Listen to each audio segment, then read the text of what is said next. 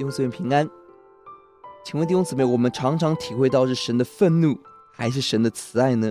差别点在哪里？本篇诗篇，我们是思想诗篇第九十篇，是摩西的祷告。他到一百二十岁，他与神同行，牧养百姓，经历大风大浪，身经百战的摩西如何描写人生，值得思考。本篇采 ABA 的架构，A 是属神的属性所带给我们的祝福比起人的属性跟命运。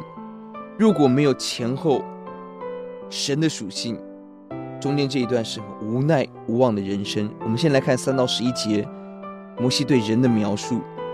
三到六节是人的短暂有限，人如尘土一般死亡，人好像夜里的一根四个小时一般的短暂。五到六节，不管怎么强壮，人好像一根草，早晨发芽，晚上消灭，好像睡一觉起来就被神被水冲去，这人生的短暂。七到十一节更进一步看，短暂的人生充满了什么？答案是神的愤怒、怒气、震怒。第七节、第九节、第十一节。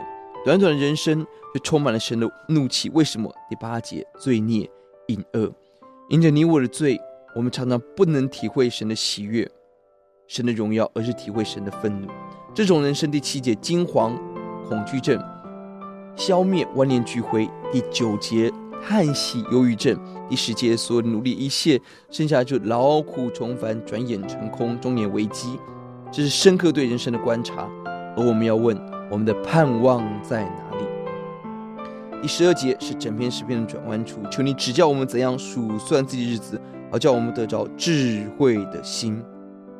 这一节改变了诗人的眼光焦点，人们渴望智慧，就是把知识运用在生活当中的能耐。具体形容就过每一天的生活，时间管理，跟我们如何看我们的时间是短暂、短视、尽力，还是长期永恒的度量来看今天。绝对的关系，智慧就是把每一天每一秒交给耶稣，他决定我们的思想、言语、行动。这种人要经历到人生的转弯。十三节求助转回，第三节神呼唤我们归回，回到他面前。这里是求神回到怜悯的心肠，有产生了对比。第九节体会神的愤怒，十四节体会神的慈爱。第十节劳苦愁烦，十四节欢喜快乐。十五节受苦遭难，十五。十五节，这里却是喜乐。